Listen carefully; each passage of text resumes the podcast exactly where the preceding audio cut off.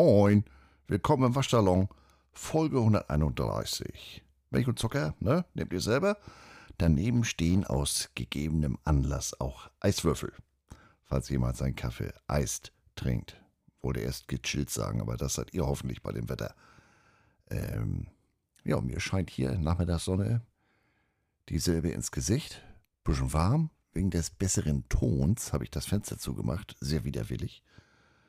Ja, und kalte Getränke ist auch mein erstes Stichwort. Heute gibt es die erste 57er Waschsalon-Folge. Sprich, für mich ist die 13. eine Glückszahl, denn da habe ich Geburtstag, also gestern. Große Feiern, nee. Also, wenn es gut läuft, gibt es den Tag ja nächstes Jahr wieder. Dann kann man da ja immer noch mal drüber nachdenken, ne?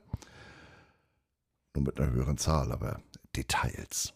Ähm, am Schreibtisch, warte mal, ich muss hier nochmal, ja, so. Äh, wollte ich gestern aber trotzdem nicht. Deswegen bin ich heute auch spät dran. Ich guck mal auf den Tarot, ich guck mal ins Bier, wie spät das ist. Nee, von wegen Bier, hier steht noch was. Viertel nach fünf. Denn Schreibtisch, wie gesagt, wollte ich gestern nicht. Ähm, stattdessen gab es dann hopfenhaltige Getränke, äh, wenn auch anders als geplant.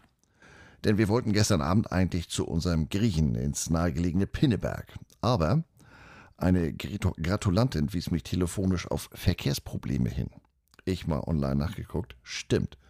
Unmittelbar vor der Ausfahrt hat es einen schweren Unfall gegeben. Sperrung der Autobahn mit Rückstau sozusagen vor uns, bis vor unserer Haustür. Ja, und äh, kurz angerufen, schnell und schweren Herzens abgesagt, aber auch schon Plan B im Kopf gehabt. Fahren wir eben mit dem Bus spontan in unser zweites Wohnzimmer zu Ratsherrn. Das geht ja immer, ne? Caipirinha-Interpretation zum warm werden, zum Einlaufen. Kaibirinja. Und dann gab es das gute West Coast IPA oder Küsten IPA, wie sie das inzwischen nennen, vom Fass. Hat uns wenig überraschend so gut gefallen, dass wir am Freitag mit Besuch von auswärts da sind und dann nächsten Dienstag gleich nochmal, wenn uns Holger und Andrea mal auf der Nordhalbkugel besuchen. Heute ist wieder so eine Folge, ja, bei der bin ich in der Vorbereitung vom Hundertste ins Tausendste gekommen oder hätte kommen können. Ich habe mich da selber etwas gebremst. Aber wir fangen jetzt mal ganz sutsche an mit dem Rückblick auf mein sporterfülltes Wochenende. Also passiver Sport als Zuschauer. Ne? Wir wollen ja mal realistisch bleiben. Bereits am Freitag bin ich zum Hamburger NFL Flag Football Turnier gegangen oder gefahren. Im Detail werde ich dazu mal eine eigene Folge machen. Ähm, aber davor oder dazu will ich zuvor noch den Organisator vor Ort mit einigen Fragen löchern, denn das habe ich am Freitag schon mal grob eingetütet. Besagter Organisator ist Max von Gandier und wir beiden waren in der GFL, in der Herren- und Junioren-Nationalmannschaft zusammen unterwegs da geht was. Und ähm, nur so viel, das war eine sehr beeindruckende Veranstaltung, sehr professionell und am beeindruckendsten an der ganzen Geschichte, das war eine Schulsportveranstaltung. Wie gesagt, mehr dazu in einer entsprechenden Folge. Samstag ging es dann schon wieder zum Football, überraschend, äh, zu den Hamburg Young Huskies in der GFL Juniors, also die U19 Jugend-Bundesliga. Da war ich auch schon ein paar Jahre nicht mehr, muss ich gestehen. Corona, wechselnde Austragsorte, irgendwas ist ja immer. Die Huskies haben seit November 2020 einen Football-Kunstrasenplatz in Bildstedt, das Kasim Edebali-Feld. Benannt nach ihm, weil Edebali äh, für die Hamburg Flag Huskies und die Hamburg Young Huskies gespielt hat, bevor es dann 2007 für ihn in die USA ging. Also ich da bei bestem Wetter hin und als ich da ankam, war ich beim Anblick des Rasens des Spielfelds zunächst verwirrt. Spielen die jetzt doch nicht auf Kunstrasen, sondern auf Rasen oder vielleicht sogar gerannt? Der Platz sah aus wie ein verbrannter Naturrasen, jede Menge hellbraune Flecken. Ich habe latürlich eine Bodenuntersuchung äh, vorgenommen, optisch als auch haptisch. Der Kunstrasen ist mit einem Korkgranulat versetzt, deswegen diese helle, sandähnliche Farbe. Aber offenbar hat man hier die notwendige Pflege etwas schleifen lassen. Achtung, Wortspiel. So ein Kunstrasen muss sehr regelmäßig gewartet werden. Unabhängig davon, womit der jetzt verfüllt ist und was für ein Typ es sich handelt, sollte so ein Platz so alle zwei Wochen aufgebürstet werden. Und wenn das nicht passiert, dann kommt es eben zu diesen Ablagerungen des Füllmaterials. das führt langfristig möglicherweise zu Moos oder gar Algenschichten. Ähm, sprich, das wird fürchterlich rutschig und ganz schnell ähm, kommt es aber dann dazu, dass sich diese einzelnen Fasern, diese Kunstrasenhalme, ablegen, sage ich mal. Sprich, die werden platt gedrückt, weil da eben nichts mehr zwischen ist, was sie sozusagen aufrecht hält. Und äh, dadurch liegt dann das Füllmaterial oben auf, verteilt sich schwerer oder sammelt sich an einigen Stellen, an der anderen Stelle ist dann wieder gar nichts. Ähm, das ist nicht gut. Sag ich mal, es ist nicht gut, wenn nicht, ne, lassen wir das. Also ohne besagte Pflege verschleißt so ein Platz relativ schnell. Habe ich auch schon in Missouri erlebt, als die ihren ersten Kunstrasenplatz äh, bekamen, haben die den auch schmählich vernachlässigt. Da war der Platz dann ganz schnell eine große Rutschpartie. Äh, man hatte diese, dieses schwarze Granulat äh, überall, bloß nicht auf dem Platz. Und dann konnte man den über kurz oder lang nur noch austauschen. Komplett. Und äh, das kostet natürlich den einen oder anderen Dollar oder bei uns äh, gegebenenfalls Euro. Ehrlich gesagt, sowas ärgert mich. Also ich habe da ja gar keine Aktien drin, habe damit nichts zu tun, äh, geht mich eigentlich auch gar nichts an. Aber der Platz ist keine drei Jahre alt, er sieht aus wie zehn Jahre ich weiß jetzt im Detail nicht, äh, wer den Bau finanziert hat, ob die Stadt Hamburg da mitgeholfen hat oder, oder, oder. Ist aber eigentlich auch völlig egal. Denn wenn die so weitermachen, dann spielen die demnächst wieder auf Rasen oder eben gar nicht. So nach dem Motto, wenn die Stadt da mitgeholfen hat. Ja Mensch, wunderbar, so geht ihr damit also um. Ja, dann seht mal zu, wie ihr klarkommt. Dann stellt sich schnell wieder die Frage, wo spielen wir denn? Aber was weiß ich schon, ne? Das kann man auch ganz anders machen wenn ich da hier an den Platz der Hamburg Pioneers, wo ich übrigens Samstag bin, ähm, denke, der wird offensichtlich deutlich regelmäßiger gepflegt, denn sie sieht ganz anders aus. Naja. Sportlich ging es für die Young Huskies gegen die ungeschlagenen Berlin Adler. Beide Teams, als wir da ankamen, die machten da in ihren Umkleidecontainern vorm Rauskommen erstmal ordentlich Krawall und Remi-Demi. Ich habe gedacht, die nehmen da die Wände, trennen die Wände vom Dach. Auf dem Feld, ja, da sah das dann schon wieder ganz anders aus. Da waren eigentlich nur noch die Adler aktiv. Das macht eben schon den großen Unterschied, ob man sein Gewicht, wie ich, lediglich durch Nahrungsaufnahme erzielt oder ob man das durch entsprechendes Training, auch im Kraftraum, zu bewegen weiß. Also ob das totes Gewicht ist oder sozusagen lebendiges Gewicht. Was ich damit sagen will, die Huskies, die hatten zum Beispiel optisch eine sehr mächtige Offense-Line, aber ja, die konnten die vermeintliche Power so gar nicht auf den plattgetretenen Kunstrasen bringen. Ich saß unmittelbar hinter der Hamburger Teamzone. Auch das war eine, ich sag mal, bemerkenswerte Erfahrung in Sachen Verhalten, sowohl von Spielern als auch von Coaches. Aber ich war ja auch lange nicht mehr beim Jugendfootball. Vielleicht macht man das ja heute so. Die Huskies, die gibt es nur schon ein paar Tage länger. Das ist ein sehr solides Programm. Aber Aktuell reicht es mit dem Jahrgang wohl nicht für die Spitze in Deutschland. Die Adler gewannen 46-0 und es war niemals knapp. Am Sonntag bin ich dann nicht, wie vielfach erfragt und offensichtlich auch erwartet, ins Volksparkstadion zum Spiel der 11 Sea Devils gegen Rhein Fire, also ELF. Dass da auf jeder Seite 11 stehen, wusste ich. Aus hier mehrfach geschilderten Gründen äh, bekommt die Liga und vor allem der Commissioner von mir keinen einzigen Cent. Ist ja wie es ist, ne? Ich meine, äh, wenn da jemand meint, mich mittels Freikarte als Bespaßer mitnehmen zu müssen, ich bin jetzt nicht grundsätzlich gegen die Liga. Also ich sitze jetzt nicht die ganze Zeit wie Nörgelpott. Das sind mehr so persönliche Dinge, ne? Aber ich bin kein Fanboy. Komme ich auch gleich nochmal zu. Meine Frau und ich sind stattdessen, Achtung, überraschend, ins nahenliegende Jackie Robinson Feld gegangen oder gelaufen. In fußläufiger Nähe unserer Hütte befindet sich die Baseballanlage der Hamburg Steelers. Steelers mit EA von Stehlen, Base stehlen und so, ne? Stehlen, ja.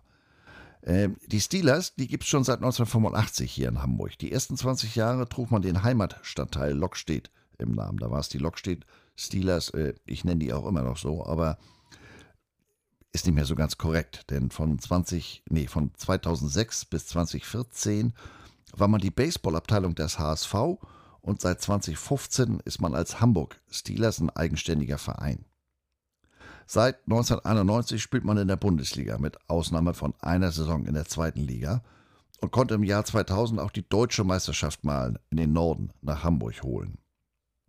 Neben dem umfangreichen Jugendprogramm T-Ball, U12, U15, U18 und den drei Herrenteams hat man auch noch ein vereinsübergreifendes Leistungszentrum mit der Elbakademie. Was mir aber aufgefallen ist, Softball bieten sie nicht an. Also die weibliche, die Damenversion des Baseballs. Keine Ahnung, woran das liegt. Ähm, in unmittelbarer Nachbarschaft zum Trainingsgelände des FC St. Pauli haben die Steelers ihren eigenen Ballpark. Mit Clubhaus, Umkleiden und so weiter. Kapazität offiziell 1200 Zuschauer, davon ungefähr 500 Sitzplätze. Da sind wir also hin. Eintritt 5 Euro, freie Platzwahl, wunderbar. Trotz der unmittelbaren Nähe äh, war ich auch da schon seit Jahren nicht mehr. Ähm, die haben inzwischen auch ihren eigenen YouTube-Kanal, die streamen ihre Spiele live, Steelers TV.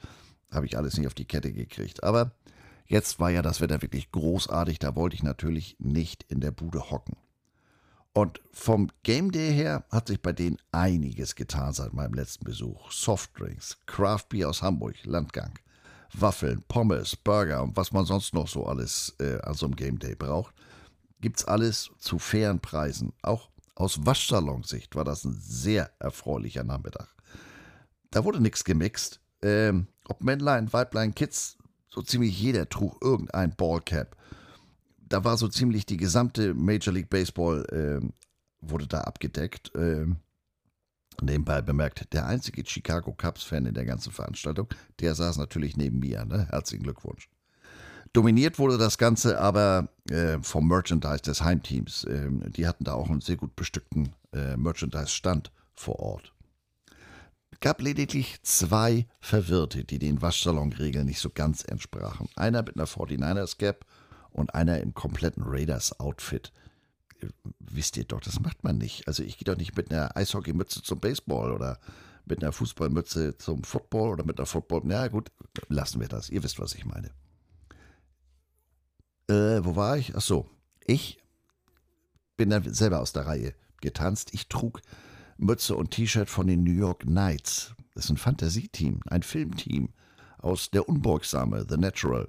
Robert Redford in der Rolle des Roy Hobbs.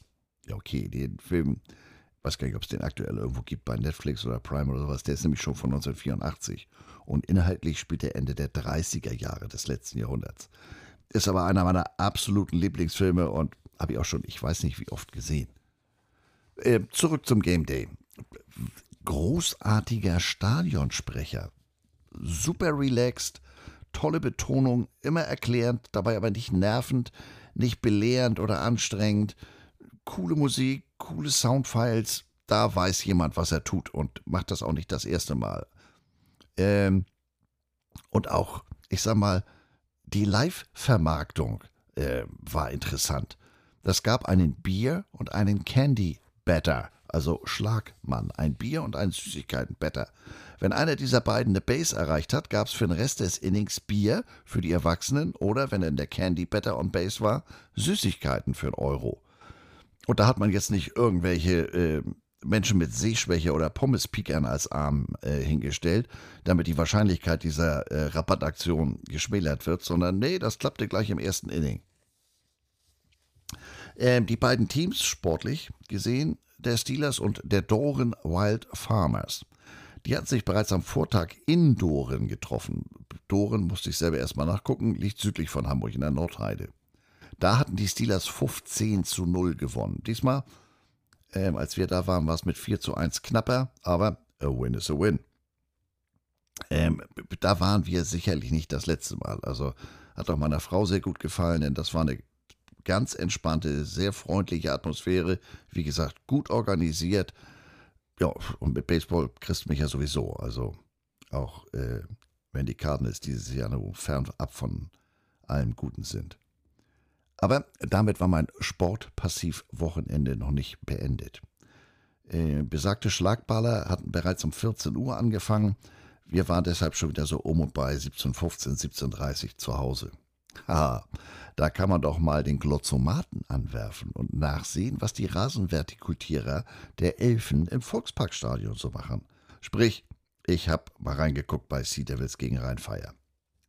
Denn natürlich hatte ich den Tag über schon einige Nachrichten rund um das Geschehen erhalten von Leuten, die vor Ort waren. War jetzt sehr unterschiedlich, klang nicht durchweg begeistert, aber grundsätzlich und bei so einer Großveranstaltung ja ganz besonders ähm, kann das ja subjektiv sehr unterschiedlich wahrgenommen werden oder ausfallen. Also der eine steht bei Getränkebude A an, da läuft das wie geschmiert und der andere steht bei B an und äh, der braucht dafür zehn Minuten, als wenn er Tee aufsetzt. Gefühlt waren die alten Hasen, also die, die seit Anfang der 90er hier in Hamburg zum Football pilgern, insbesondere das Volksparkstadion, die waren jetzt weniger euphorisch als die, ich nenne sie mal, aktuelle Football-Generation. Das ist ja wie es ist, ne? Vor dem einen sie Uhl ist dem anderen sie Nachtigall. Insgesamt aber über 30.000 Zuschauer, sehr erfreulicher Zuschauerzuspruch. Ähm, das haben sich Veranstalter als auch Zuschauer einiges kosten lassen, würde ich sagen. Denn die Sea Devils, die hatten zwecks Spielort beim HSV oder St. Pauli letztes Jahr so eine Art Crowdfunding gestand, äh, gestartet. Und ohne Details zu kennen, gehe ich jetzt mal davon aus, dass das von Erfolg gekrönt gewesen ist. Sonst hätte man sicherlich nicht alleine durch Eintrittskarten dieses Event äh, finanzieren können. Das ist ja eine Größenordnung. Äh, da muss schon ein bisschen mehr über den Tisch kommen.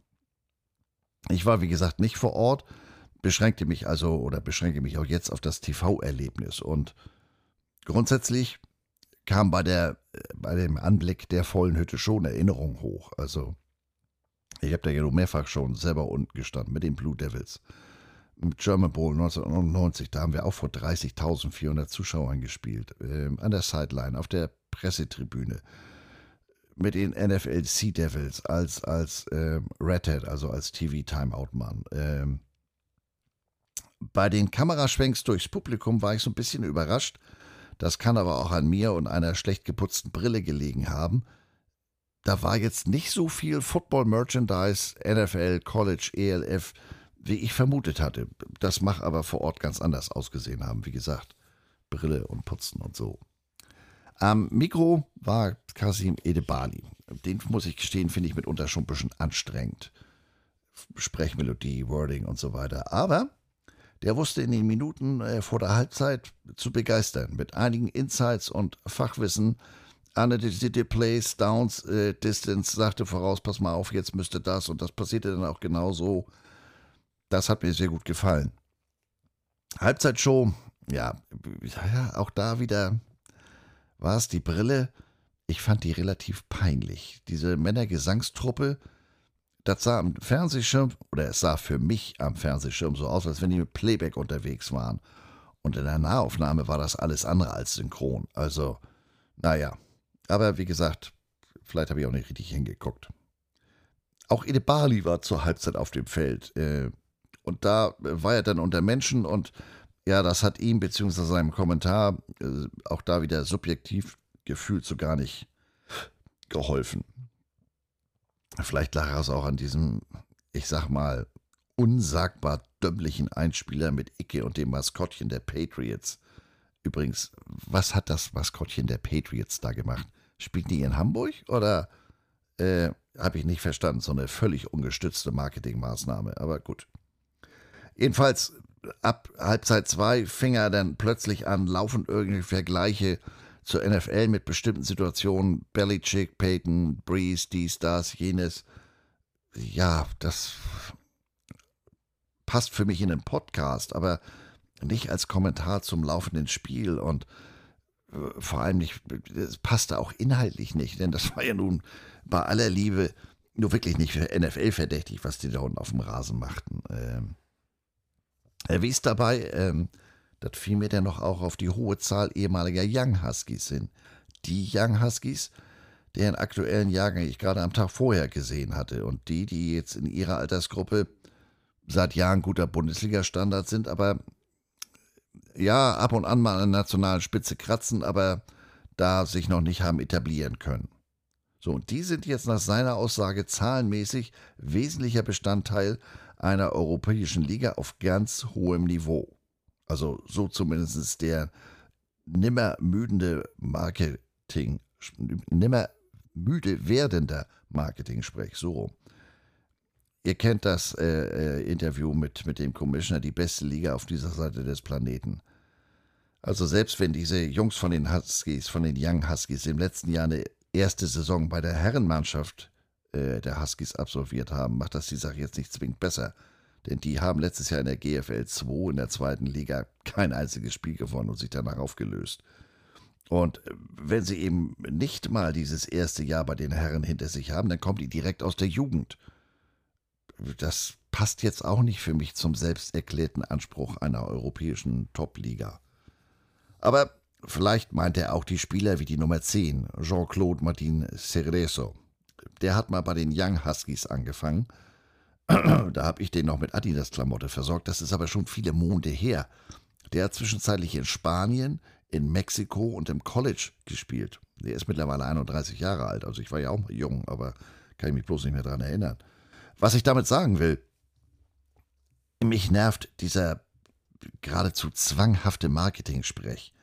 Die einzelnen Komponenten der ELF, die Spieler, die sind ja jetzt nicht durch Trikottausch, durch Helmwechsel, haben die ja nicht einen immensen Leistungsschub über Nacht erfahren oder dadurch, dass man die jetzt vermeintlich besten Spieler in Teams zusammenspielen lässt, ja, auch damit ist das Niveau für mich nicht automatisch höher. Ähm, die Elf bildet ja nun nicht wirklich aus. Ähm, also insofern, ich finde das eine bisschen gewagte Aussage und eigentlich auch unnötig. Was soll das? Lass die doch machen, die spielen ja nicht schlecht. Ähm, und ich will jetzt auch gar nicht mit dem Thema anfangen, wer da wem irgendwelche Spieler abwirft stellt sich für mich so nicht, muss ich ehrlich sagen. Denn das ist im deutschen Football unabhängig der Spielklasse nie anders gewesen in den 35 Jahren, wo ich da unterwegs bin. Äh, dritte, vierte Liga in Flensburg mit den Blue Devils in der Bundesliga. Ja, sogar in der Junioren-Nationalmannschaft. Was? Ja, dich können wir gebrauchen. Ja, dann müssen wir dich mal eben einbürgern. Kriegen wir auch hin. Ob, da, ob das jetzt für eine Liga mit solch einem äh, selbsternannten oder selbst gesteckten hohen Zielen auf Dauer eine Grundlage ist, weiß ich nicht. Natürlich wäre ein gemeinsamer Weg äh, wünschenswert, aber es gehören ja mal zwei zum Tanzen. Da muss die andere Seite ja auch mitmachen. Ähm, denn ich verfolge das auf Twitter teilweise oder auch auf Facebook. Da sind aber teilweise wirklich ganz schön arme Diskussionen, also von, von allen Beteiligten. Da kann ich jetzt keinen, ich sag mal, lobend oder nicht lobend erwähnen. Ähm, vereinzelt bei einigen Teams passiert da wohl auch schon was in Sachen Kooperation. Ähm, ich habe da das ein oder andere gehört. Das wäre ja wünschenswert. Denn wie gesagt, das ist durchaus ansehnlicher Football. Ob das jetzt schlechter oder besser ist als die XFL, als die GSFL, die GFL, die USFL, die X-League in Japan. Oder ob die Polkai oder Dillon Panthers die schlagen könnten oder umgekehrt. I don't give a F. Punkt. Und umgekehrt ganz genauso. Auf dem Platz zählt. Es ist mir völlig egal. Spielt gegeneinander, wenn ihr diese Frage unbedingt klären wollt. Oder haltet die Klappe, wenn es geht. Das ist auch einer der Gründe, warum ich diese ganzen Ligen, äh, inklusive der äh, in Amerika, das interessiert mich wenig bis gar nicht. Das ist mir zu viel Marketinggetöse und zu wenig auf dem Platz.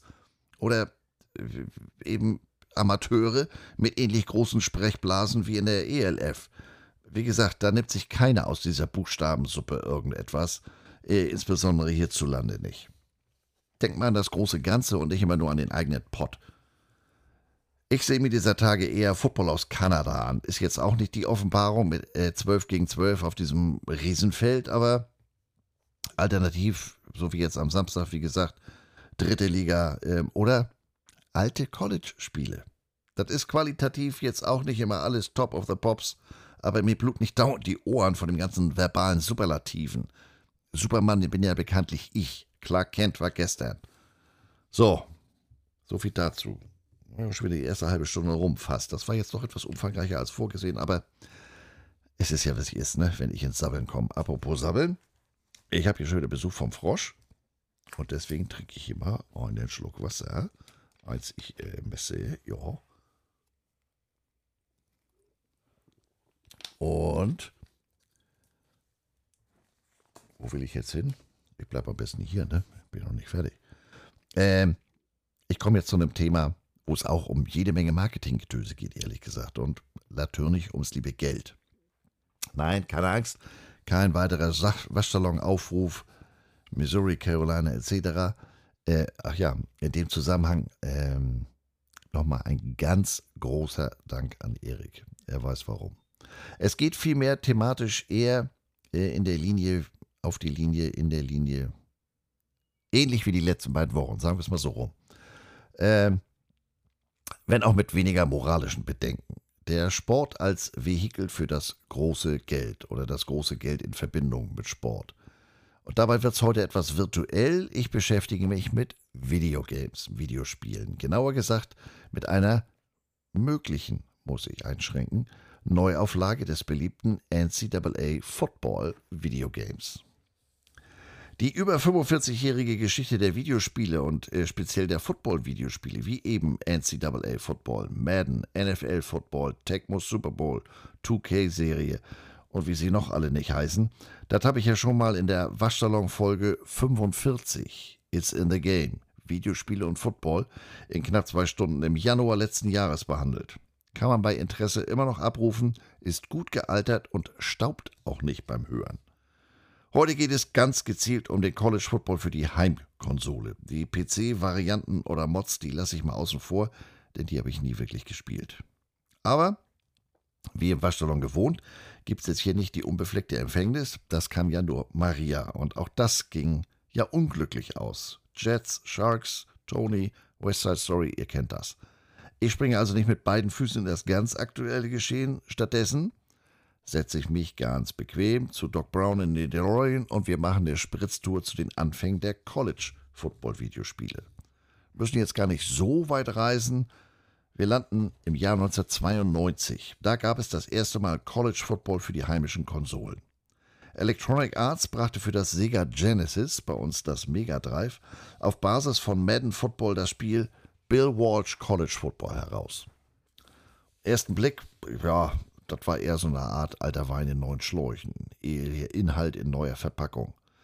Statt der damals 28 NFL-Teams der Madden-Version gab es hier jetzt 24 aktuelle College-Teams sowie 24 der besten College-Teams seit 1978, also Classic-Teams. In Ermangelung einer NCAA-Lizenz waren die Teams fiktional. Da stand dann, was weiß ich, Quarterback 10 anstelle von Vince Young oder bei, bei den Florida Gators Quarterback Nummer 15 anstelle von Tim Tebow. Eine erkennbare Nähe zu den real existierenden Teams war deutlich zu erkennen und kein Zufall. Der geneigte College Football Fan erkannte sofort, dass bei dem Team South Bend ja natürlich die Fighting Irish von Notre Dame gemeint waren. Die haben ihren Sitz nämlich in South Bend, Indiana. Aber das Spiel ließ noch weitere Wünsche offen. Einen Season-Modus gab es nicht. Man konnte immer nur einzelne Spiele spielen. Bowl-Spiele wurden damals ja noch durch geradezu unvorstellbare Playoffs ersetzt. Playoffs im College Football geht doch gar nicht. Und noch ein ganz wesentlicher Bestandteil fehlte: die College-typischen Spielzüge, Option und so weiter. Also, ich sage ja immer, man soll Dinge nicht nach dem Äußeren beurteilen. So war das auch hier. Draußen stand Bill Walsh, College Football, Bill Walsh, ganze Wörter. College Football drauf, aber außer dem Foto aus seinen Tagen bei Stanford war da noch verhältnismäßig wenig College. Bereits damals gab es aber beim College Football deutlich größere Stadien als beim großen Bruder NFL mit entsprechend größeren Zuschauerzahlen. Fernsehen mal ganz abgesehen. Ein großer Teil dieser Zuschauer, ja, das waren entweder junge Leute oder gar Studenten. Also entsprechend hohe Affinität gegenüber Videospielen. Und dann ist da ja noch die noch größere Zahl der ehemaligen, der Alumni, mit der in den USA so etablierten Treue zu ihrer alten Vorlesungsstätte. Diese beiden Teile, diese beiden Gruppen addiert, die ergeben, ihr Art ist Katsching. Da lässt sich Geld verdienen. Und deshalb bemühte sich Electronic Arts um die NCAA-Lizenz für eine aktualisierte Auflage, Neuauflage des Spiels. Damals natürlich nicht per Online-Update. Wir waren noch mit Rauchzeichen und Schnurtelefon, mit Dosentelefon unterwegs. Nee, es gab ein neues Spiel physikalisch. Bill Walsh College Football 95. Die hatten jetzt 36 der aktuellen Top-College-Teams mitsamt der kompletten Roster. Allerdings ohne Namen. Äh, aber ich sag mal, hätte einem jetzt sowieso nichts genutzt, denn damals war ja nichts mit Internetnetz. Wenn man jetzt nicht Zugriff auf US-Zeitschriften hatte, dann kannte man vielleicht ja den Starting Quarterback, aber ich sag mal, die O-Line, die Jungs, die kannte man dann eher nicht. Man konnte sein Team äh, in dieser Version durch eine komplette Saison mit 16 Wochen führen. Das führte dann entweder zu einem Bowl-Spiel oder man ermittelte den National Champion wieder in Playoffs. Die Playbooks, die erhielten dann endlich die ersehnten echten College-Spielzüge und Formationen, Option, Wishbone oder eben auch entsprechende Defense-Spielzüge und Formationen. Nach zwei Bill Walsh-Versionen wurde das Spiel 1996 in College Football USA 96 umbenannt. Krawall und Remi Demi, sage ich euch, mit allen damaligen 108 Division One Teams, dem Orange Bowl, Sugar Bowl, Fiesta Bowl und Rose Bowl Spiel. Man hatte die Möglichkeit, eine Elf-Spiele-Saison zu spielen und dann in einem Bowl-Spiel anzutreten. Zur Auswahl standen ca. 400 Spielzüge. Ein neuer Passmodus erlaubte einem, aus fünf verschiedenen Wide Receivers zu wählen. Außerdem ein Vier-Spieler-Modus. Wie gesagt, Online-Gaming gab es noch nicht, nur lokal. Drei verschiedene Spielzeitlängen zur Auswahl, Auswechselmöglichkeiten, Verletzung, Audibles, Fake Snaps, Spins, Hurdles, Dive, geblockte Kicks, Interceptions und sogar Laterals, also Rückwärtspässe. nee, was war das schön, so für den Anfang. Die Spiele erschienen dann auch auf dem deutschen Markt, allerdings entweder nur hastig konvertiert oder 50 Hertz Modus. Gefühlte Zeitlupenspielgeschwindigkeit. Deshalb habe ich mir damals meinen Mega Drive pimpen lassen mit so einem Kippschalter, um so vom 50 auf 60 Hertz Modus zu wechseln. Originalgeschwindigkeit und keine schwarzen Balken. Außerdem war bei der Original-US-Version oftmals der Beipackumfang äh, größer. Uns wollte man hierzulande wohl mit diesen zusätzlichen englischen Informationen und Gubis äh, nicht belasten. Der nächste Meilenstein in der College-Serie, ja gut, äh, das war erstmal nur eine Namensänderung, das war kein Meilenstein.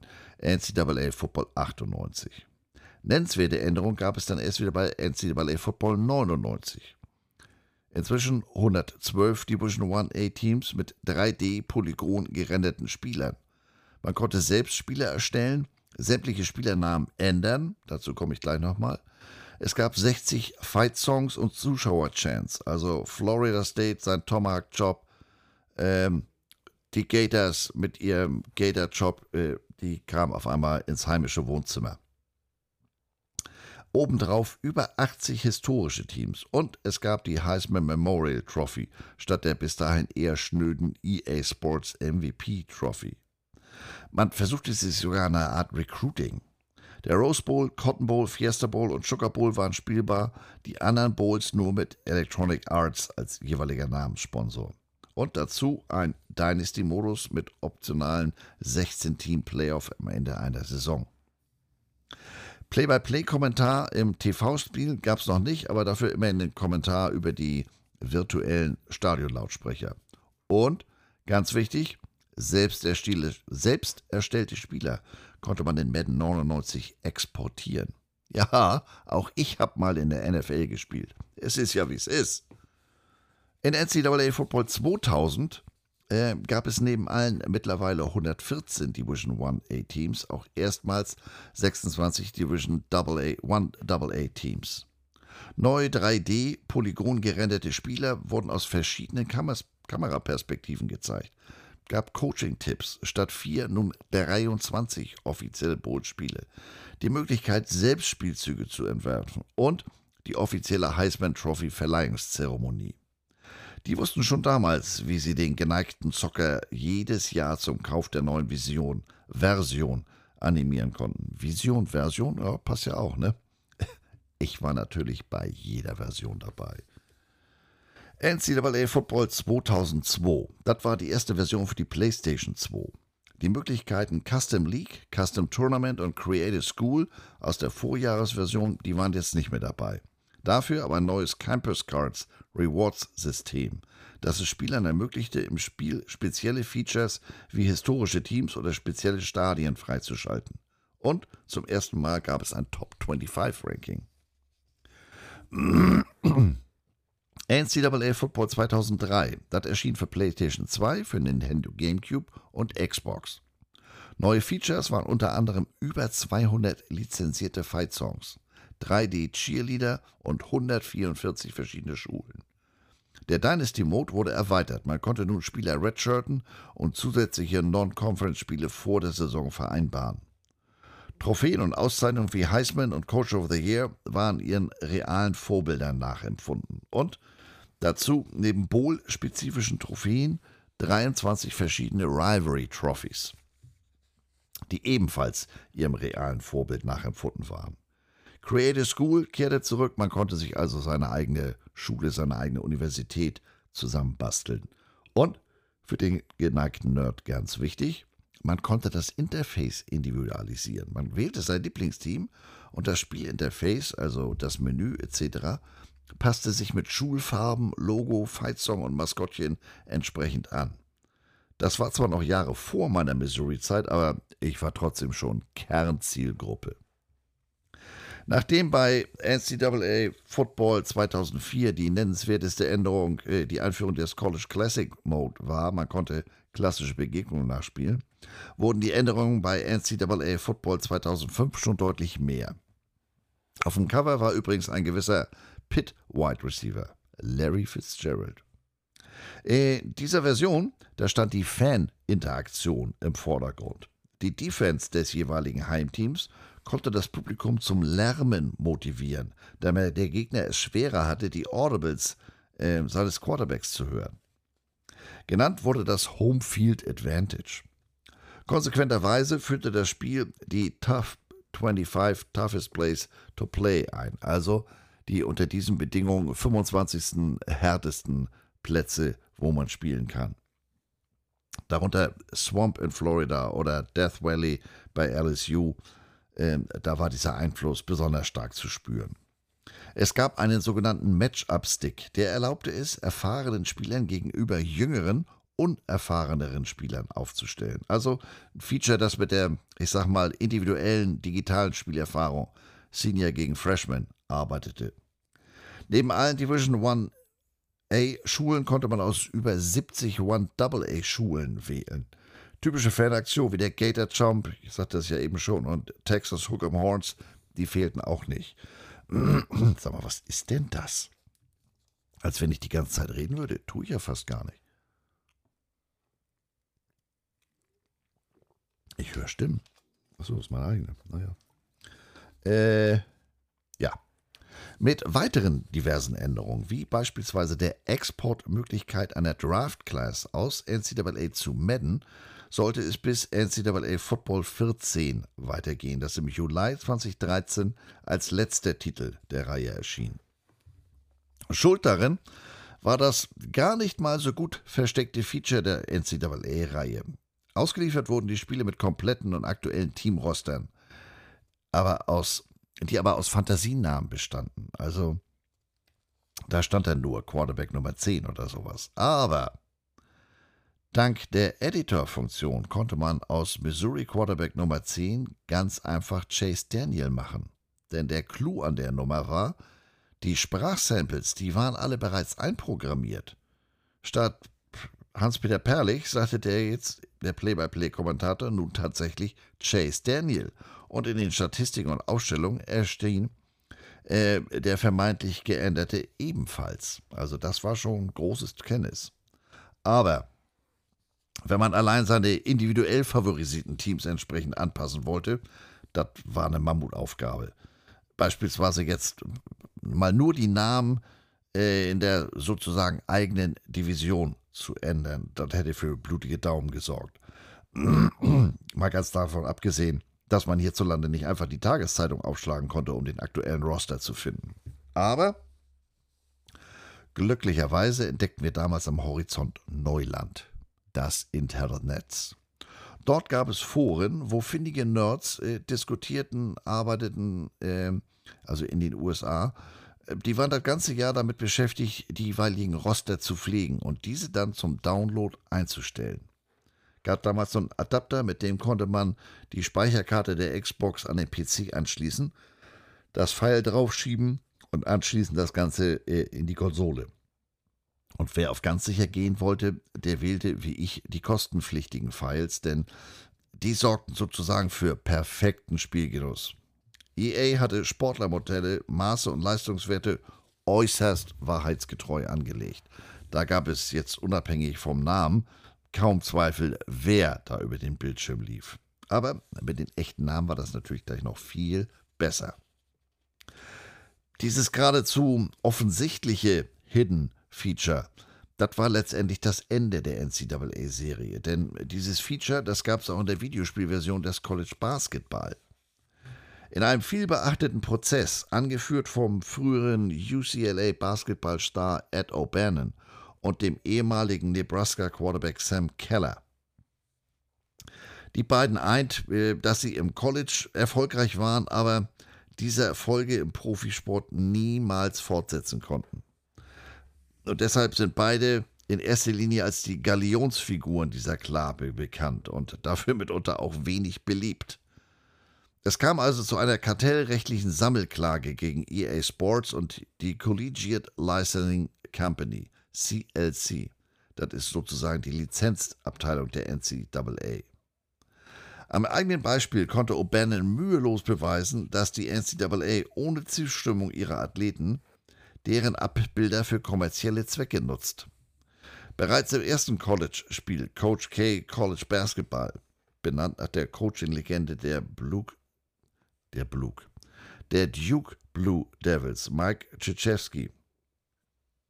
Äh, was hab ich das Spiel gedaddelt und geliebt, aber naja, auch auf dem Mega Drive. Äh, da war Ed O'Bannon enthalten.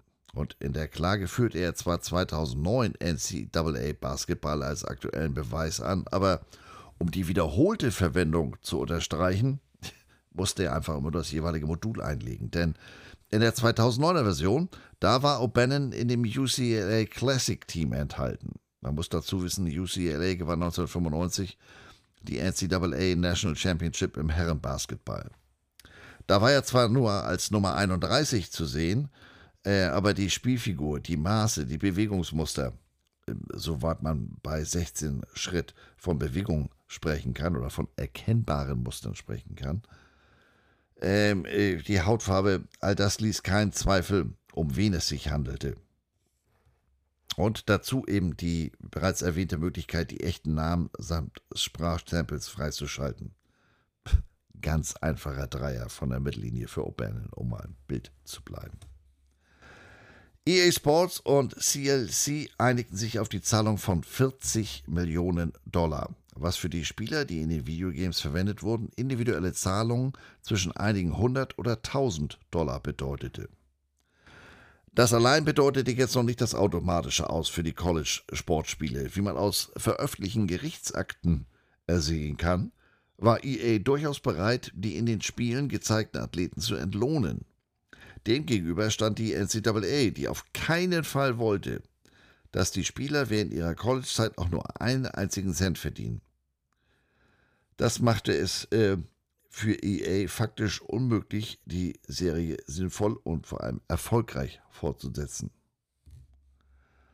Und nach einer der längsten und umfangreichsten Überleitungen, die es bisher hier im Waschsalon gab, sind wir damit beim aktuellen Geschehen. Mittlerweile ist es den College-Athleten möglich, mittels NIL, Name, Image, Likeness, Geld zu verdienen. Und das übersetzt sich ja geradezu in Videospielen. Ne? NIL wurde bekanntlich im Juli 2021 eingeführt. Ich habe das hier im Waschsalon recht ausführlich begleitet. Die Hoffnung auf eine Rückkehr der virtuellen Game Days auf den heimlichen Bildschirm, die hielt sich über die Jahre. Gab da immer mal wieder ein Gerücht. Man war ja inzwischen sogar gewillt, mit fiktiven Namen zu spielen. Also. Aber am 2. Februar 2021 da war es dann endlich soweit. EA verkündete unter anderem via Twitter, College Football is back. Und als sich dann im Juli desselben Jahres durch die Einführung von NIL noch ganz andere Möglichkeiten auftaten, gab es reichlich Hoffnung, Vermutungen, Spekulationen. Aber noch nicht wirklich was Konkretes. Und dann, genau, Schweigen. Seit der Ankündigung vergingen 18, 20 Monate, ohne dass EA ein weiteres Wort über das Spiel verlor. Das Twitter-Konto hat 160.000 Follower. Einige Neuigkeiten sind durch die Berichterstattung durchgesickert, aber äh, Anfragen nach offiziellen Kommentaren, die wurden abgelehnt. Zunächst hieß es, das neue EA College Football Spiel würde jetzt äh, in diesem Jahr 2023 erscheinen. Aber bereits im November letzten Jahres verkündigte EA, dass sein beliebtes College Football Videospiel erst im Sommer 2024, nach elf Jahren Pause, wieder auf der Matte steht. Oder dass das wieder auf den Markt kommen soll. Dabei ist Electronic Arts jetzt unter Videogamern nicht gerade Everybody's Darling. Ähm, dem wird oft vorgefolgt, Mensch, hier eure Madden-Serie, das ist ja so monoton. Von Jahr zu Jahr geringe Änderungen, geringe Fortschritte. Dann sind da die ganzen Menge Glitches, die, die, die Fehler. Das lässt beim Namen EA bei Madden-Fans jetzt nicht gerade Freudentänze äh, auslösen oder eben auch die Gier auf beiden Seiten, sprich die Partnerschaft mit der FIFA, die jetzt beendet ist, äh, das vergeichte Potenzial von Star Wars-Spielen oder ganz schlimm die Geschichte der Misshandlung von Mitarbeitern. Das läppert sich natürlich alles. Die Videospielfirma wurde trotzdem durch seinen Erfolg zu einem der Big Player, ähnlich wie die NCAA und FIFA selbst. Wobei im Vergleich zu Sepp Blattner oder Mark Emmert wirken die Skandale eher wie zahm. Kontext und so, ne? Aber es ist ja, wie es ist. Ähm, Electronic Arts bastelt jetzt also an einem College Football Videospiel. Bei der Entwicklung des Spiels fängt man praktisch bei Null an. Anstatt den Code der Madden NFL Spiele zu verwenden oder lediglich zu versuchen, auf der vorherigen Version des Spiels von 2014 aufzubauen, will man natürlich etwas Zeitgemäßes veröffentlichen. Schließlich gilt es, auch die junge, die aktuelle Generation von Videospielern mitzunehmen. Man will die Erwartungen der Spieler mindestens erfüllen, im Idealfall sogar übertreffen. Erwähnte ich übrigens, dass es hier warm ist, weil die Sonne draufsteht? Eggert. Ähm, die aktuelle NIL-Entwicklung, die bringt ja, bringt ja nicht nur ganz neue Möglichkeiten mit sich, sondern auch entsprechende Anforderungen, Erwartungen wichtiger Teil der Entwicklung des neuen Spiels. Ähm, ja, NIL mit seinen ungeregelten Facetten. Natürlich will man mit Namen, offiziellen Titeln und Logos arbeiten. Alles andere würde heutzutage wahrscheinlich kaum noch jemanden interessieren. Aber damit verbunden sind natürlich auch jede Menge Details, die man zuvor rechtlich klären muss. Die College-Lizenzabteilung, die Marketinggruppe, das CLC, die wandte sich an dieser Angelegenheit an die Athletic Departments im ganzen Land was natürlich auch wieder den Zeitplan für das Spiel durcheinander brachte. Es folgte recht zügig nach der NIL-Zulassung eine Pressemitteilung, dass Spieler, deren sozusagen Abbild in dem neuen Spiel erscheint, von EA Sports entschädigt werden würden. Dabei war das auch nicht nochmal ansatzweise im Detail abgestimmt. Man wusste auch noch gar nicht, wie man das praktisch im Detail lösen sollte. Stuhlkreis fiel ja nur aufgrund der zahlreichen Spieler schon mal aus. So ein Mist. Aber das folgende klickte natürlich ganz gut. Stichwort Clickbait. Da hieß es, die Einführung von NIL im College Football wird es Spielern ermöglichen, ihr Bild und ihr Konterfei im kommenden EA Sports Spiel abzubilden. College Footballer auf FBS-Ebene, die dafür in Frage kommen, werden die Chance erhalten, im kommenden EA Sports College Football Videospiel, das im Jahr 2024 erscheinen wird, abgebildet zu werden so das Spieleunternehmen gegenüber ESPN. Ihr seht schon, Möglichkeit, Chance, soll. Da wurde viel geredet, ohne wirklich was zu sagen. Aber wie gesagt, das wird ja nun nicht nur technisch erwartet, es ist ja auch, man hat keine Ausrede, es ist durch die Einführung von NIL auch möglich. Aber, wie das manchmal so ist, zwischen wollen und können besteht ein Unterschied. Während man also geradezu selbstverständlich davon ausging, dass die Konterfeis der Spieler dank der neuen NIL-Regeln im Spiel zu sehen sein würden, gab es doch in der Praxis einige Komplikationen, die dieser äh, Absicht im Weg standen. Ich justiere mich ja nochmal. So, ja. Die Macher des Spiels brachten vor allem eine Möglichkeit, die unterschiedlichen Interessen der Spieler in einem einzigen Lizenzierungsverfahren zu bündeln. Dazu wurde eine Gruppe namens One Team Partners äh, beauftragt, die sollen diese Aufgabe übernehmen. Erster Schritt, jeder einzelne Spieler muss sein Einverständnis geben, dass sein Name, Bild und so weiter in dem kommenden Videospiel verwendet werden darf. Ja, und da fängt es ja schon mal an. Ein einzelnes College-Football-Team besteht gerne mal aus über 100 Spielern. Bei Missouri waren wir letzte Saison zwischenzeitlich bei 122. Da haben wir die Schränke schon doppelt belegt. Äh, wie will man? Will man jetzt jeden Freshman, jeden Walk-On mit aufnehmen? Oder konzentriert man sich auf die, ich nenne es mal Starter? Ähm, damit meine ich jetzt diejenigen, die nicht nur beim Warm-up mal auf dem Platz stehen. Ähm, das lässt sich, finde ich, bei einem Auswärtsspiel immer ganz gut erkennen. Also auch hier wieder mein Beispiel Missouri. Da nehmen wir um und bei 65 Spieler zum Auswärtsspiel mit. Ja, da ist dann vielleicht nochmal der ein oder andere dabei, der in erster Linie für ein Foto mit der Familie vor Ort dabei ist. Aber ansonsten sitzt er ganz weit links auf der Auswechselbank. Weshalb das auch schon mal 70 Mann werden können, wenn es auf die Straße geht. Aber in der Regel nimmt man da keine Benchwarmer mit auf Reisen. Nachdem man sich dann also intern auf die Zahl geeinigt hat, also ob das jetzt wirklich schon passiert ist, weiß ich nicht. Ich spinne hier mal so vor mich rum. Wie kontaktiert man die dann jetzt? Spontan würde ich auch wieder denken, ja, man schreibt das Athletic Department an. Aber das ist ja jetzt eine ganz persönliche, eine ganz individuelle Sache. Kann und darf das Athletic Department dabei helfen? Ich habe keine Ahnung. Geh mal aber davon aus, dass wir das umgesetzt haben. Was genau schreibt man denn jetzt? Was bekommt ein einzelner Spieler? Auch da gibt es sicherlich Unterschiede. Also Starting Quarterback bei USC oder Ohio State gegen Rush End, der bei Wyoming oder Toledo nur im dritten Down auf den Platz kommt. EA, EA sagte dazu erstmal nur, äh, dass das Unternehmen die Spieler so umfassend und gerecht wie möglich entlohnen möchte ja, A, was soll man auch sonst sagen? Und B, ja, ihr habt wieder was, habt, ihr habt geredet, ohne was zu sagen. Was heißt denn das? Denn, äh, wie sang schon Bob Dylan, The times they are a changing. Die Zeiten haben sich geändert. Als Joey Harrington im Herbst 1998 in Oregon ankam, da hatte er hochgesteckte Ziele. Er wollte Starting Quarterback werden, er wollte die Heisman Trophy gewinnen und er wollte um die National Championship kämpfen. Aber der hatte noch was anderes im Hinterkopf. Er sagt, du wolltest es in die besten Listen schaffen, damit du im nächsten Jahr im Videospiel dabei sein konntest. In den 2000 Jahr, 2000er Jahren, das war der Traum eines jeden College-Football-Spielers, in das Spiel aufgenommen zu werden. Selbst wenn der Avatar eben nur ein äh, Doppelgänger mit der gleichen Trikotnummer und den gleichen körperlichen Eigenschaften war.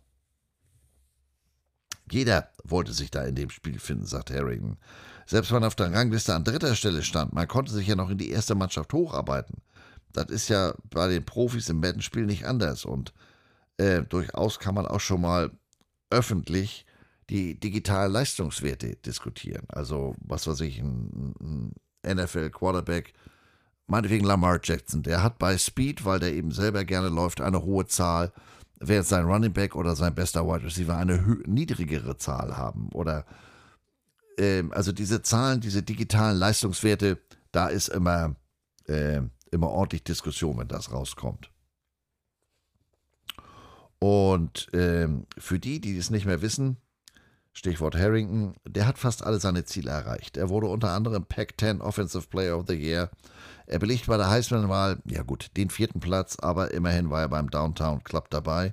Und in einem umstrittenen BCS-Rennen als Senior hat er fast um den nationalen Titel gespielt. Und vor allem, er war auf dem Cover von dem Spiel. EA Sports NCAA Football 2003. Harrington wurde dann von den Lions im Draft NFL 2002 an dritter Stelle ausgewählt, aber der hat nie seine Erfolge aus dem College wiederholen können. Heutzutage ist man als aktiver Spieler sicherlich immer noch an einem digitalen Start, nenne ich das mal, im NCAA Videogame interessiert.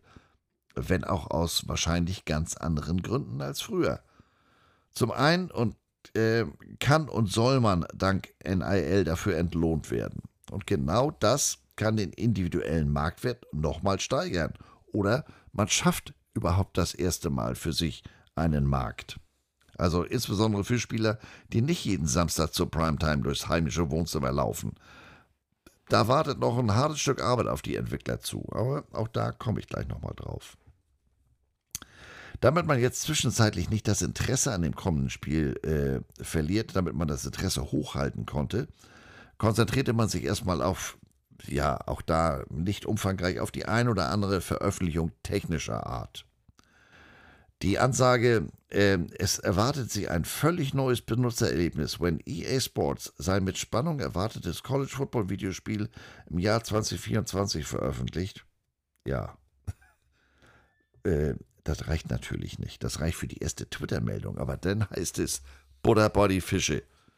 Dazu wurde der College Football Reporter von The Athletic, Ari Wasserman, eingeladen. Man wollte zum einen über die Details des Spiels informieren und zum anderen wollte man auch seine fachliche Expertise hören. Er sagt, die haben mich gefragt, wie ich Details beim Recruiting von Highschool-Spielern sehe und Wasserman war beeindruckt. Er sagte, das ist jetzt nicht irgendwie nur eine, eine Madden-Engine mit College-Uniform. EA gibt sich da wirklich Mühe. Und äh, diese Mühe, das ist wohl auch einer der Gründe, warum sie es jetzt um ein Jahr verschoben haben, damit dann nicht so ein halbfertiges Produkt rauskommt. Ihr wisst das ja. Äh, erste Chance, äh, zweite Chance, erster Eindruck und so weiter. Man will sicher gehen, wenn das Spiel jetzt endlich zurückkommt, dass es nicht nur ein bescheidener Abklatsch vom aktuellen Madden ist, sondern dass es etwas ganz Eigenes ist. Dynasty-Modus, Recruiting, Ranglisten, all die Dinge, über die wir in im Herbst sprechen, die werden im gewissen Maße in diesem Videospiel vertreten sein. Denn Tradition verpflichtet ja sozusagen. In den 2000er Jahren äh, explodierte die Begeisterung für Sportvideospiele regelrecht. Jedes große Sportspiel von EA Space, EA Space, EA Sports, das wurde zu einem ja, Must-Have, musste man haben. Äh, selbst ich hatte sogar mal ein FIFA. Die Fans, ja, die warteten damals noch vor den Geschäften, campten da äh, auf die Mitternachtsveröffentlichung. Und von Mitte der 90er bis Mitte der 2000er Jahre verzehnfachte sich der Aktienkurs von Electronic Arts. NCAA Football war dabei immer der Startschuss für die Videospiel-Sportsaison. Das Spiel erschien normalerweise vor Madden und war damit äh, ein wichtiger Teil des Sportportfolios bei EA. Dabei war es jetzt nicht der Umsatzbringer wie andere Sporttitel. Denn äh, College Football, ihr könnt euch das vorstellen, das wurde fast ausschließlich auf dem nordamerikanischen Kontinent gespielt und vertrieben. Auf dem Rest der Welt, da spielten die Fans FIFA, Madden, NHL, aber NCAA Football, keine Ahnung, was die da machen. Yours truly, meiner einer, der war die Ausnahme. Wie im richtigen Leben begeistert mich College Football mehr als die Profis. Kam man zu Megadrive-Zeiten noch relativ problemlos an das Modul beim kleinen Fachlehrer hier um die Ecke. Ähm, man konnte, wie gesagt, das Megadrive mit einem einfachen Kippschalter an der Konsole zur Originalgeschwindigkeit bringen. Das wurde bei den nächsten Konsolengenerationen schon komplizierter. Ich hole dazu mal etwas aus. Die Älteren unter euch erinnern sich wahrscheinlich noch an die Zeiten des sozusagen physikalischen Heimkinos. Also als man anfangs noch Videokassetten, später DVDs und Blu-rays brauchte, um sich das Kino nach Hause zu holen. Zu der Zeit war die Zeitspanne zwischen Kino und Veröffentlichung auf besagten Scheiben noch deutlich größer als heute. Filme erschienen in den USA schon mal auf DVD und Blu-ray, während der Streifen, auch das Throwback, kommt vom Filmstreifen, also auch ein physikalisches Relikt aus alten Zeiten. Also, während der Streifen bei uns erst in die Kinos kam, gab es den da drüben schon fürs Heimkino. Deshalb äh, gibt es landesspezifische Länder- bzw. Regionalcodes. Damit will man verhindern, dass Medien ohne weiteres weltweit abgespielt werden können und beispielsweise der heimische oder der hiesige Heimkinomarkt nicht darunter leidet wenn der Film hier früher veröffentlicht wird auf DVD, ja, warum sollte er noch ins Kino gehen? Und ein weiterer Grund sind natürlich die unterschiedlichen Jugendschutzbestimmungen der verschiedenen Länder. Ich selbst begann mit, oder mehr oder weniger begann ich mit meiner aktiven Footballzeit alle möglichen Medien im englischen Original zu konsumieren. Sports Illustrated abonniert und so weiter. wenn man sich damals über Football informieren wollte, da gab es noch nicht so reichlich Alternativen. Und äh, so fand ich auch schnell zu Film- und TV-Serien im englischen Original. Den Vorgeschmack hatte man ja so als Flensburger von Kindesbeinen an bekommen, denn im dänischen Fernsehen, das konnten wir problemlos aufgrund der unmittelbaren äh, Nähe zur Landesgrenze ganz normal empfangen. Die Dänen synchronisieren nicht, da werden lediglich dänische Untertitel eingeblendet und ansonsten ist das im englischen Original. Denn, äh, was wollte ich sagen? Die blendeten, die synchronisierten nicht, die blendeten Untertitel ein beim dänischen Fernsehen. Und äh, ja, also Smörebröt kann ich leidlich lesen. Mein Englisch war da schon besser, auch wenn das damals noch weit entfernt war von dem, was ich heute so sabbel.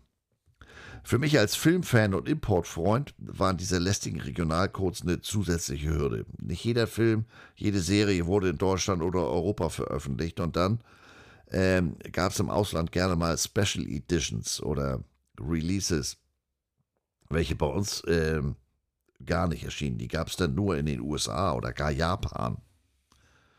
Mit Einführung der Blu-ray hatte sich die Situation für Filmliebhaber bereits stark gebessert. Die für DVD verendeten, verendeten, verwendeten acht unterschiedlichen Regionen, die wurden mit der Blu-ray weltweit auf drei Regionalcodes reduziert.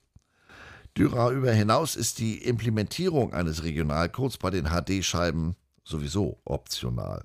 Also ich habe den einen oder anderen Ami hier spielen, stehen, den kann ich ganz normal einwerfen und beim anderen sagt er, nee, falscher Regionalcode. Ähm, deswegen habe ich hier auch immer noch ähm, gepimpte DVD- und Blu-ray-Player mit dem Chip drin. Und bei den äh, USA-Reisen damals, ja, ich war sozusagen Großkunde bei Best Buy und seiner Filmeinteilung, die damals noch wirklich groß war. Ich hatte jetzt zu Hause an die 2500 DVDs und Blu-rays. Und um den Überblick zu erhalten, nutzte ich sogar eine spezielle professionelle Datenbank, den DVD Profiler. Von Film und Fernsehen derart verwöhnt, äh, also vom, ich sag mal, weltweiten Zugriff, wollte ich mich bei den Videospielen natürlich nicht auf den heimischen Markt beschränken. Vor allem nicht, weil die NCAA-Reihe hierzulande gar nicht erst erschien. Die gab es nur in Amiland. Man muss manchmal nur jemanden kennen oder mal etwas genauer hinhören. Dann ergeben sich ganz neue Möglichkeiten. Wenn man wie ich äh, in der Betreuung eines Footballteams involviert ist, dann ähm, hilft das schon mal. Das waren die Zeiten, als am Donnerstagabend nach dem Training an der Kabine noch eine Liste hing. Diese 50 spielen am Sonntag auch. Die anderen 25, 30, ja, die müssen leider auf die Tribüne. Das waren noch die großen Zeiten der Hamburg Blut Devils. Wir waren zwar ständig pleite, hatten aber jede Menge Spieler und von 2001 bis 2003 gab es jeweils, jedes Jahr auch noch einen Titel. Aber in so einer Football-Community, sage ich mal, Zielgruppe, ne? Da gab es Leute mit ähnlichen Interessen und vor allem mit dem entsprechend notwendigen technischen Know-how.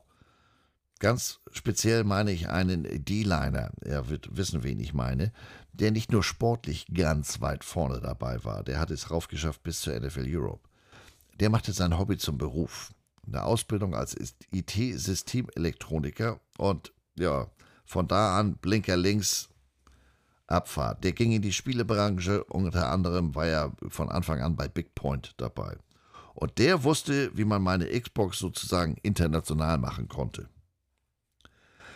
Bei der Xbox 360, da war das dann schon deutlich komplizierter. Da musste man tatsächlich eine US-Konsole haben. Natürlich mit Spannungskonverter, damit das Teil nicht gleich beim ersten Inbetriebnahme zum Toaster wird. Konsole und Spiele bestellte ich damals in Kanada. Den Step-Down-Converter, den besorgte ich mir hier in Hamburg. Die NCAA-Reihe war mittlerweile alles andere als ein hässliches Stiefkind von Madden Football. Es war wahrscheinlich das komplexeste Spiel von EA Sports mit mehr als 100 Teams und Stadien, riesigen Rostern, Fight-Songs, den von mir so wenig geliebten Helmaufklebern wie beispielsweise bei Ohio State oder Florida State. Maskottchen, Playbooks, einzigartige Spielmodi wie Road to Glory oder Maskottchen Challenge – jedes Jahr arbeitete ein Team von 150 bis 200 Personen an diesem Spiel. Idealerweise waren diese Teammitglieder College Football Fans, damit man denen nicht den Unterschied zwischen Kansas und Missouri, Ohio State und Michigan erklären muss. Ähm, es gab eine gemeinsame Technologie mit Madden, aber das Team, das war schon stolz darauf, die einzelnen Spieler und Playbooks richtig hinzubekommen. Dinge wie die Wishbone, die Pistol und all die anderen einzigartigen College-Formationen und Strategien, die es eben zum Unterschied von der NFL machen, die waren alle Teil des Spiels. Dementsprechend muss jetzt auch wieder abgeliefert werden. Matt Brown, Herausgeber des College Football Newsletters Extra Points, hat berichtet, dass EA mehr Ressourcen in die Entwicklung eines detaillierten Dynasty-Modus investiert. Das soll wohl der Flaggschiff-Spielermodus für EA Sports College Football sein. Für diejenigen, die das alte NCAA Football schon eine Weile nicht mehr gespielt haben. Gibt ja Leute, die spielen das nach wie vor. Also ich habe sie alle noch, inklusive der Konsolen, also alle Spiele. Ansonsten habe ich sie natürlich nicht mehr alle, das wisst ihr ja. Ähm, liegt aber alles im Keller. Also habe ich auch seit Jahren nicht gespielt, aber je mehr ich darüber rede, desto mehr Bock hätte ich das mal wieder hochzuholen. Aber dann hört ihr in diesem Jahr kein Podcast mehr. Also lassen wir das mal besser. Ähm, also, College Football Fans, wie meiner einer, die warten sehnsüchtig auf die Rückkehr des EA Sport Videospiel 2024, wie es heißt. Und im Mai hat sich ähm, Electronic Arts endlich offiziell geräuspert. Ja, man will Spieler via NFL, NIL für ihre sozusagen Teilnahme am Videospiel bezahlen. Ja, und dann kommen da solche Meldungen, die braucht man äh, so viel wie ein Authentic Jersey von den äh, Kansas Jayhawks. Um was geht's? Die bereits erwähnte One-Team Partners, die sollen ja die Spieler für Electronic Arts unter Vertrag nehmen. On3 berichtet, On3 ist ein führendes Unternehmen im College-Sport, das Fans, Athleten, Schulen, Marken, vertrauenswürdige, das muss man ja betonen, Nachrichten, Analysen und Erkenntnisse liefert. Also, diese On3, die melden, dass der Cashpool für die Athleten in der Größenordnung von 5 Millionen Dollar liegen würde. Davon ausgehend, dass man äh, an die 10.000 Spieler auf dem digitalen Spielfeld abbilden möchte, wären das pro Spieler 500 Dollar. Es wird auch berichtet, nee, also Lizenzgebühren an jedem, die gibt's nicht. Einmalige Zahlung, das war's, danke, tschüss. Wir rufen uns mal kurz den September letzten Jahres ins Gedächtnis. Da hat der Head Coach der Clemson Tigers, Dabo Sweeney, seinen Vertrag um weitere zehn Jahre verlängert. 115 Millionen Dollar für die Zeit bis zur Saison 2031. Gibt auch eine Hintertür, gibt eine höhere Abfindung, äh, falls er die Schule verlässt, um Trainer der Crimson Tide zu werden. Da kommt er hier ursprünglich mal her ja, ich sag mal, auch diejenigen, die es jetzt mit dem Zahlensalat nicht so haben, die dürften eben über die unterschiedlichen Summen gestolpert sein. 500 Dollar, 115 Millionen. Für Justin Falcinelli, Vizepräsident der College Football Players Association, ist das ein Unding. Alle aktuellen Spieler diesen, sollten diesen Deal boykottieren. Das ist äh, eine ganz billige Opt-in-Geschichte, darauf sollten sie sich nicht einlassen. Das ist ja geradezu ein lächerlich niedriger Betrag, sagte Facinelli gegenüber On 3. In Anbetracht des Kontextes und des Rummels, der um dieses Spiel gemacht wird, ist das eine lächerliche Summe. Moment mal. Wer? Wer meldet sich da zu Wort? College Football Players Association? Eine Spielergewerkschaft der College Football? Äh, als ich äh, das habe ich ehrlich gesagt bislang nicht so wirklich wahrgenommen. Schauen wir doch mal. Bereits im Juli 2021 wurde eine neue Spielervereinigung gegründet, die sich zum Ziel gesetzt hat, College-Football-Spieler zu organisieren und zu vertreten, um ihnen so mehr Rechte zu verschaffen. Die College Football Players Association, die CFBPA, lassen wir das, unter der Leitung eines ehemaligen Professors der University of Minnesota, Jason Stahl, der hat eine Beratergruppe aus Anwälten, Akademikern und Sportlern zusammengestellt.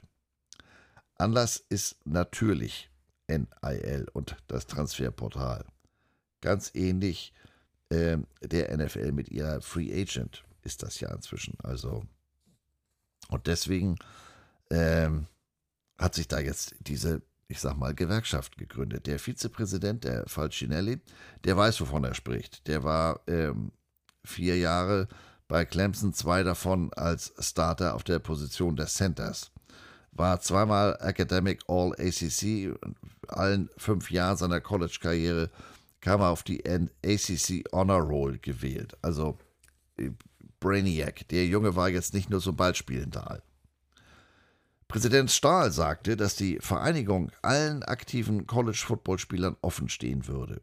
Es äh, gibt Mitgliedergruppen für Spielern, äh, die bereits ihren Abschluss gemacht haben, äh, für Eltern von Spielern und für Highschool-Spieler, die sich vorstellen könnten, vorstellen können, später einmal auf College-Spiele, College-Ebene zu spielen. Aktive Spieler, die können kostenfrei Mitglied werden, ebenso Highschool-Spieler. Alumni, die zahlen einen Jahresbeitrag von 50 Dollar. Der größte Teil des Geldes, das man so nicht äh, zusammenbekommt für den Unterhalt, ähm, das kommt durch Spenden zusammen. Aber ich habe nicht herausfinden können, wie viele Mitglieder diese Spielervertretung hat. Dazu gleich mehr. Selbst erklärte Ziele sind eine unabhängige medizinische Versorgung und ein Gesundheitsschutz für die Athleten nach Ende ihrer aktiven Zeit am College. Man würde auch gerne als Vertreter der Spieler mit am Tisch sitzen, falls es denn irgendwann mal eine Aufteilung der Einnahmen geben sollte. Man ist der Ansicht, dass sie auch bei der Aushandlung von Gruppenlizenzverträgen die Interessen der Sportler im Auge behalten sollten wenn ich das mal höre, man geht davon aus und man sollte. Und Stichwort Mitgliederzahlen. Ich würde mal behaupten, die College Football, die CFBPA, die ist auf nationaler Ebene noch relativ zahnlos. Die hat noch keine wirkliche Macht. Die Organisation, die ist im Moment ja mehr Augenwischerei, denn äh, im Gegensatz zur NFLPA kann sie nicht irgendwas verhandeln. Sie hat ja noch nicht mal ein Mandat, sei es zahlenmäßig oder wie auch immer.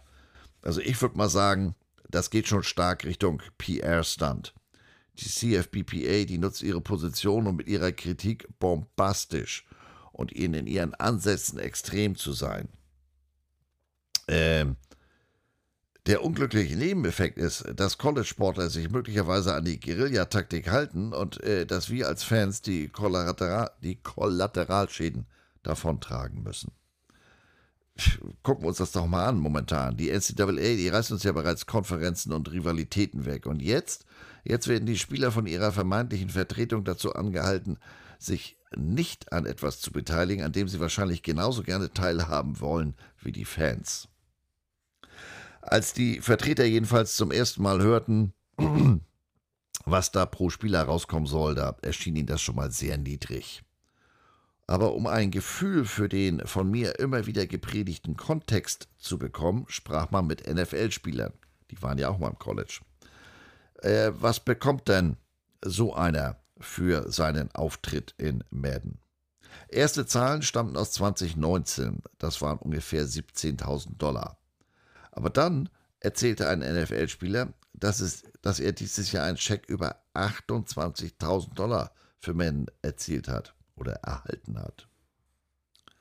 Angesichts dieser Zahlen ruft die Gewerkschaft jetzt zum Boykott des Spiels auf. Wie wahrscheinlich und wie groß ein Boykott ist, das bleibt abzuwarten. Denn wie gesagt, äh, zum einen ist das, äh, hat die Gewerkschaft nicht die Macht, die man aufgrund des Titels äh, vermuten könnte. So rum, mir fehlten die Worte.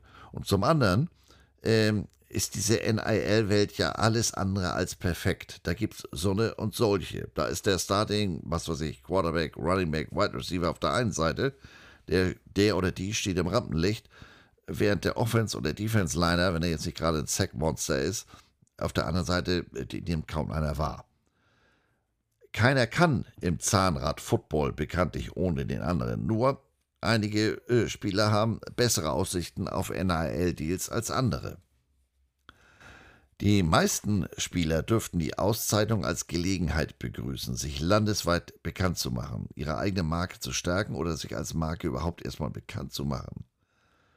Denn äh, es kommt jetzt zum ersten Mal in dieser noch sehr jungen Geschichte dieser Vertretung zum sozusagen Ernstfall. Welchen Einfluss haben oder hätten Spieler mit oder ohne diese Gewerkschaft oder eine andere formelle Organisation mit einer großen Mitgliederzahl? Davon jetzt mal ganz unabhängig stellt sich mir auch die Frage, was ist für die Zielgruppe Videogamer wichtig in diesem Streitfall? Genügt uns, sage ich mal, die offizielle Lizenz der Schule mit Logo und so weiter? Oder ist das erst dann interessant, wenn ich auch die aktuellen Spieler äh, sehe? Genügt es dem Fan, mit den USC Trojans zu spielen, äh, wenn Quarterback Caleb Williams nicht dabei ist? Ich weiß es nicht. Das ist natürlich auch ein Gesprächsthema unter den Spielern. Sowohl Oklahoma Quarterback General Booty als auch Kansas Quarterback Jalen Daniels haben sich öffentlich geäußert. Da wird im Lockerroom über den angebotenen Betrag natürlich diskutiert, denn nicht jeder hat einen individuellen NIL-Deal. Und dass sich ausgerechnet Kansas meldet, finde ich bemerkenswert. Kaum fallen die bei ihrem Stadioneinlauf nicht über die eigenen Füße, da macht Twitty Bird jetzt hier schon auf dicke Hose. Aber egal.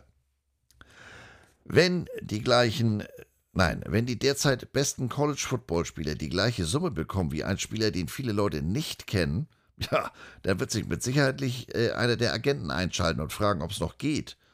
Äh, Kansas Quarterback Jalen Daniels, Mund auswaschen, der stimmt dem auch zu und sagt, dass Spieler mit einem höheren Bekanntheitsgrad natürlich mehr an dem Spiel verdienen wollen als andere. Ja, sprach so und ging Vogelfutter für seine Offensive Line kaufen. Ihr seht, oder besser gesagt hört, es ist noch nicht wirklich sicher, was für ein College Football Videogame im nächsten Jahr erscheint oder ob es überhaupt erscheint oder ob es den großen Namen, den ganzen, die ganzen Vorschusslorbeeren verdient. Ich bleibe natürlich dran an dem Thema, interessiert mich ja selbst sehr brennend. Ich halte euch da auf dem Laufenden und dann war es das auch schon wieder für heute im Waschsalon. Am Wochenende wieder Passivsport, wenn denn das Wetter hält. Samstag Hamburg Pioneers, Regionalliga Football und Sonntag, da gehen wir wohl nochmal zum Bundesliga Baseball der Hamburg Steelers. Auch nächste Woche gibt es eine Waschsalon-Folge. Ich werde mich in der Vorbereitung diesmal einfach einschließen. Damit kommt es nun wirklich zum lange versprochenen Referee-Thema. Bis dahin immer eine Handbreit Bier im Glas oder was auch sonst ihr zum Frühstück trinkt. Es ist ja wie es ist, ne? Moin, moin.